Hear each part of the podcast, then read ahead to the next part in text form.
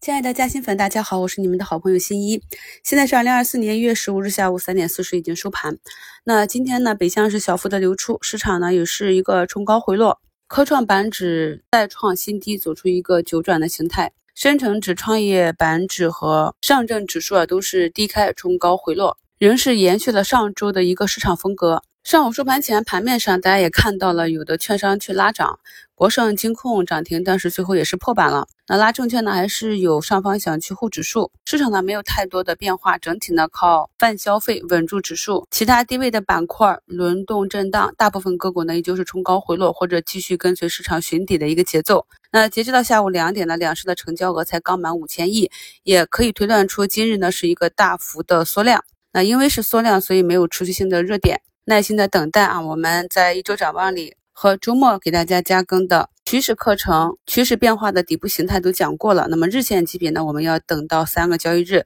走出一个完整的底部结构。预计呢，本周二三啊，明后天就能够有一个相对明确的结果。上周一跟大家整理了外盘的指数基金之后呢，就随意买了一些趋势比较好的纳指、日经、印度这些都是红盘的。而国内的这些定投的指数呢，都是继续的下跌啊，非常的尴尬。到尾盘呢，日经指数呢是有一定的跳水啊。那么目前场内有的日经指数的溢价已经高达百分之十四了，现在也是要注意一下风险。之前呢，两大保险公司自筹募集的五百亿入市资金，有可能呢会是一个打破平衡点的反转信号。这个权益性基金是一月八日正式备案，大约到十七、十八号或者是下周啊。等待市场具体的入市时间公布，可能会对市场的情绪转折有一定的影响，并是相对比较明确的可以持续入场买股票的资金。节目简介中呢，给大家贴了一张上证指数三十分钟图啊。那么近期呢，也是从个股分时和 K 线图如何去预判止跌企稳，以及跟踪其走出底部结构，给大家加更了课程。那么我们还是依据个股的分时止跌 K 线啊、日线止跌，再叠加板块和指数，最后直接走出共振。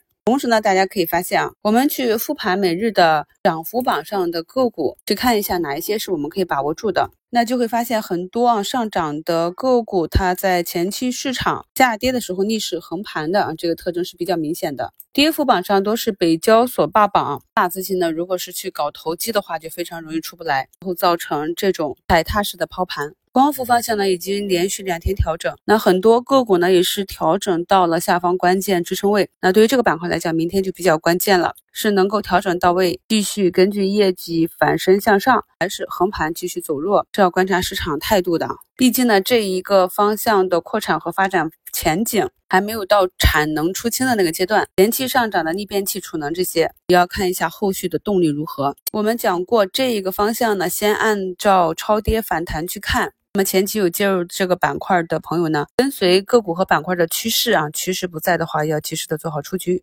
整体呢，关于市场中长期的分析和短期如何去判断其止跌企稳、走出底部结构啊，以及个股当下的估值情况和未来一个。大周期的分析呢，我们在过去的节目里是讲过很多次了。有一个清晰的逻辑之后，合理的制定计划，然后同时密切的观察市场何时发生这个变化。如果没有时间盯盘或者不想看盘的朋友呢，坚持收听新一的一日三更。市场如果发生变化，我们如果发现哪一个板块能够有机会带领市场走出来，新一会在第一时间跟朋友们分享。感谢收听，我们明天早评见。